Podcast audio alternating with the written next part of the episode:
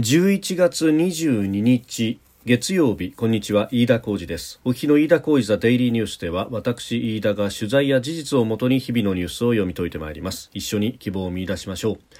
今日取り上げるニュースまずは行方不明とされていた中国の著名テニス選手、えー、彭帥さん、えー、ビデオ通話で IOC のバッハ会長と話しまして、えー、バッハ会長側は無事を確認したと IOC は発表しております。えー、それから中国と ASEAN の首脳協議に習近平国家主席が主催をして出席をしたということであります。えー、さらにはあオーストラリアとイギリス、アメリカの安全保障の枠組みオーカスに基づく、えー、情報交換協定に各国署名をしたというニュースも入ってきております。収録しておりますのが11月22日日本時間の夕方4時半を過ぎたところです。すでに東京の市場は閉まっております。日経平均株価の終値は小幅続伸でした。前の週末と比べ28円24銭高。2万9774円11銭で取引を終えております。えー、欧米、特にヨーロッパで、えー、新型コロナの感染が再拡大しているというところで、まあ、世界経済の先行きに対しては慎重な見方が広がっておりましたけれども一方で医薬品株などには買いが入ったということでおります、まあ、ただ明日が祝日で、まあ、これ飛び石連休の谷間ということもありまして、まあ、積極的な買いというのは限られたということで、まあ、値動き最終的には小幅なものになったという形です。えさて、まずですね、今朝方入ってきた速報ですが、えー、国際オリンピック委員会 IOC はあ今日、えー、バッハ会長が中国の著名テニス選手、彭帥さんとビデオ通話をしまして、無事を確認したと発表しました。えー、北京市内の自宅で安全かつ元気にしていると彼女は説明したということであります。えー、この、まあ、彭帥氏は、あえー、張高麗元副首相にですね性的な関係を強要されたその後不倫関係にあったということを、まあ、SNS、えー、で、えー、訴えたと、まあ、発表したと。まあ、あのその SNS そのものはですね書き込みはたったの30分で消されたということなんですがそれとともにですね、えー、彭帥氏の身柄というのもどこに行ったかわからないと行方不明だというような状況になっておりましたで、えー、これに対してですね国際社会から安否を懸念する声が上がっていたということで、まあ、特に、えー、国際的なあのテニスのですね協会、まあ、女子テニス協会であるとかあるいは著名なテニス選手まあ、その中には大坂なおみ選手なども含まれておりましたが、えー、などがですね、まあ、この彼女の安否について、えー、非常にあ気遣っているという、まあ、そして、えー、中国側を批判するという書き込みであるとか、えー、情報発信がしきりになされておりました。でそれがですね、まあ、一個人ではなく一人ではなくさまざ、まな国から上がってきたということもあって、えー、これに対して、まあ、中国側が、まあ、従来の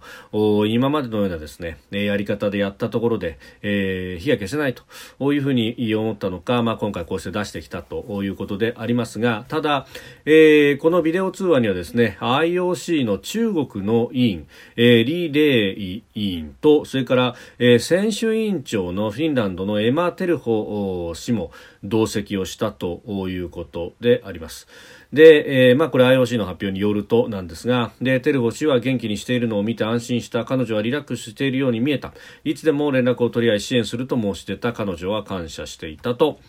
えー、いうふうに話しております。まあ、あのー、まずですね、この IOC というところが、まあ、人権に対して、えー、非常にいい、軽率であるなと思うのは、まあ、中国の IOC 員をこのビデオ通話に入れているところと。まああの形の上でですね、まあ、元気とか安全とか、えー、そういうことをこう IOC として発表してますけれども本気で言ってるのかという話で、えー、中国のですね、まあ、IOC 委員がいるということは、まあ、逸脱した発言というのは一切できないむしろ監視者として、えー、参加しているという形になっているのは、まあ、間違いのないところであろうというふうに思います。まあそうなるとですね、えー、まあこのビデオ通話、えー、そのものすべてがもはや、えー、筋書きのあるまあ、茶番のような形になっていることは間違いない。いいところでもありますし、まあ、あの今までであればあ本当にそうしてですね表舞台から姿を消す消されるというようなことがまあ、往々にしてあったわけですが、まあ、今回の場合は海外から様々な声が上がったんで、まあ、そんなこともできずと、えー、一応無事はあ表に出すけれどもそれ以上は何も言えないということになっていいるということです。まあ、このあたりですね、えー、それこそあの香港の民主派あ民主活動の中で、まあ、拘束され、え、そして、え、釈放されたというアグネス・チョウ氏らの、えー、後の言動というのを見てもですねいやそっくりだなという感じで、えー、確かにメディアの前に姿を見せてそしてコメントは発するということはしますがそれ以上は何も言えないと、えー、紋切り型のものしか言うことができないと。いうあたりはですねむしろこういったことが、まあ、表に出てくるというところで非常に異業の国であるということがまた浮き彫りにもなっておりますし、えー、それに対してですね、まあ、IOC というところが、まあ、片棒を担ぐような形でこう出てきているというところ。そして、えー、その会長はドイツの人であるというのも決してこれは偶然ではないだろうと、えー、ドイツという国のですねもともとの中国に対する接し方等々というのをこう見ているとそもそもがビジネスライクで、えー、儲かれば別に人権なんても関係ないと言わんばかりのですね、まあ、特に、えー、EU の中でもうん、まあ、EU 全体としてその人権というものを大事にするんだと言いながらですね、まあ、そういった理念の方の背骨を背負っているのはむしろフランスであったりとかあるいは、えー、共産、えー、主義時代、えー、ソ連時代に、まあ、人権蹂躙というものを非常に辛酸をなめ尽くした、えー、東欧の国々バルト三国の国々であったりとかポーランドであったりとか、まあ、そういった、えー、チェコであったりとかですね、まあ、そういったあ国々がむしろ追っていて、えー、ドイツというところは、まあ、実利であるとか経済的な利益の方は、えー、十分すぎるほどに、え追求するんですけれどもこの理念的なところというのはちょっと弱いんじゃないかというところがあります。まあ、あのそれはですね、えー、プーチン氏とお、まあ、対話をするなど手を握り握ることをですね、まあ、ためらわない、えー、そして、えー、ロシアからパイプラインで、えー、ガスを持ってくると。いう、まあ、ドイツ政府の姿勢などにも表れているようにも見えますし、まあ、そういったメンタリティこそが、えーまあ、このバッハ氏のこういった動きにもなってきていると、まあ、そもそもがですね、えー、バッハ氏はあ日本にえー、オリンピックで来た時もですね、えー、あろうことがジャパニーズとチャイニーズを間違えると、まあ、普通だったらですねスペルも全く似てるものではないしニーズしか合ってないわけですから、えーまあ、発音的にも合ってる似ているというわけでもなく、えー、何かあそもそもが、まあ、深層心理というかですね、まあ、あ直前に考えてきたことであったりとかもともと思っている、えーまあ、あ東京と北京とであったら北京を何としても成功させることが、えー、経済的な利益にもつながるしその前段としての東京といううまあ、その辺のですねえー、流れというものが非常にこう見えた発言であったとあれがただの軽率な発言には思えないと。ういうようなことがいろいろつなぎ合わさるとですね、まあ、今回の一件というものが、まあ、いかに、えー、眉で唾するものであるかとということも非常にわかります。えー、まあ、鼓動とさようにですね、もう、オリンピックが、その、平和の祭典であるとか、なんとかとか、えー、というふうに、まあ、あ本来のですね、理念ではそういったこともありましたけれども、まあ、あの、非常に IOC 自体も政治的に動くし、えー、そして、えー、主催国はもちろんのこと、周りの国々も含めてですね、えー、ここが、まあ、国際政治の舞台にすでになってしまっているということは、えー、もう、嘆いても悲しんでもしょうがないというようなこととありまして、で、あるならば日本としてもどう使っていくかということは非常に考えなければいけないと。えー、外交的ボイコットに関してですね、えーアメリカのバイデン大統領がすでに検討しているというふうに発表しそして、えー、イギリスもこれに対して、えー、続いていくというような意思を表明してきておりますが、えー、松野官房長官今日の会見でもですね、えー、日本政府の対応については現時点で何ら決まっていないというふうに述べたということです政府対応の判断時期も示さなかったと。えー、いうことであります。まあ、あの、従来の政府の立場、えー、北京冬季オリンピックが、えー、オリンピック・パラリンピックの理念にのっとって平和の祭典として開催されることを期待しているという、まあ、従来の説明も繰り返したということで、アメリカやイギリスなどに対してどう対応するのかという、あるいはアメリカやイギリスの動きに対してどう評価するかというところに関しては、言及を避けたということでありますが、まあ、あのー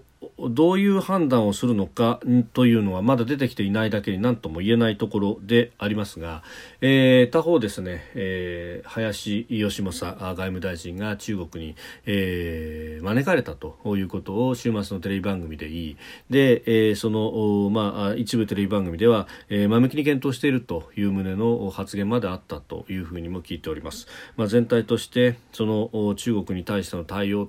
というものがどうなんだというような、まあ、疑問は深まる一方で、えー、ありますし、えーまあ、米英に足並みを揃える形での外交的ボイコットというものを、まあえー、やる。あるいはやる姿勢をまずは見せておいてで、えーまあ、それをですね取り下げるにしてもおそれはディールができるというようなことにもなると。尖閣諸海出すなよと。こういうことを言うきっかけにもなると、まあ、なんといってもですね是が非でもこの北京のオリンピックというものは成功させたいと。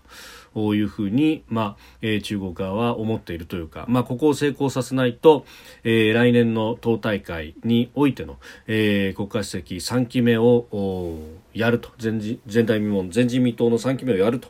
いう習近平氏にとっては、まあ、今、えー、ここを何としても成功させなければいけないと、まあ、逆に我々にとってはカードが大きなカードがあると。いうことありますんで、まあ、ここでさまざまなものを引き出さなくてどうするんだと。曖昧な態度を取っている場合かと。ういうふうにも思うところであります。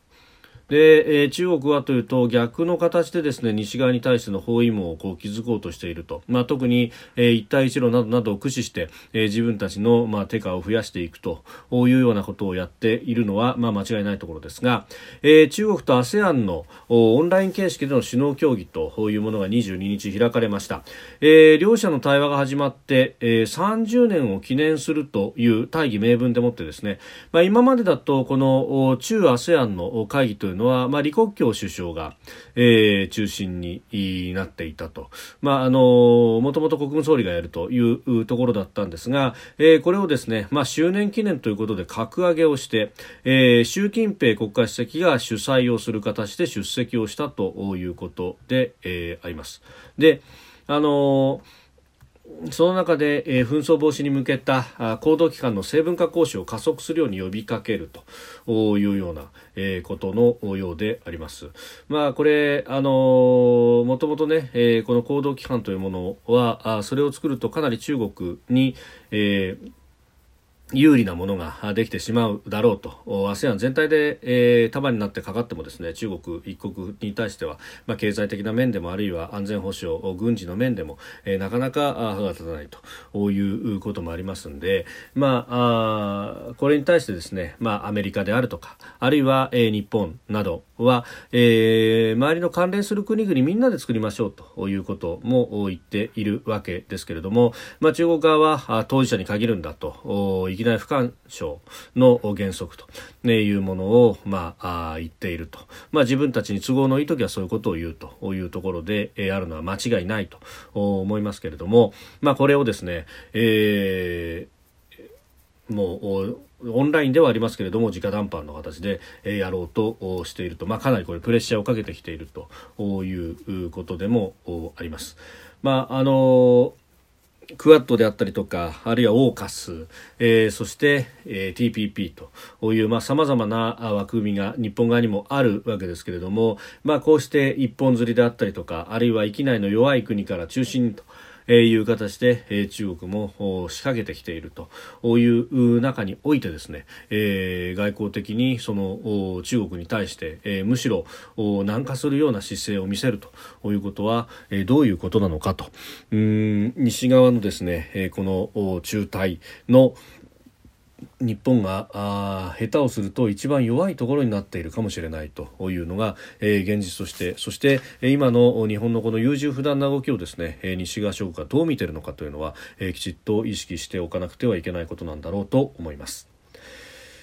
で一方で、えー、アメリカとイギリス、オーストラリアの枠組み、オーカスですが、えー、これに基づいた情報交換協定に3国は署名をしたということです。まあ、あのこれ原子力潜水艦の配備に向けて、核推進力に関するアメリカやイギリスの情報にアクセスできるようになると。えいうところであります。まあ、あの、もともとがファイブアイズというね、えー、情報共有の枠組みの中にも、このオーストラリアも含めて入っているわけですけれども、安全保障の面において、えー、ますます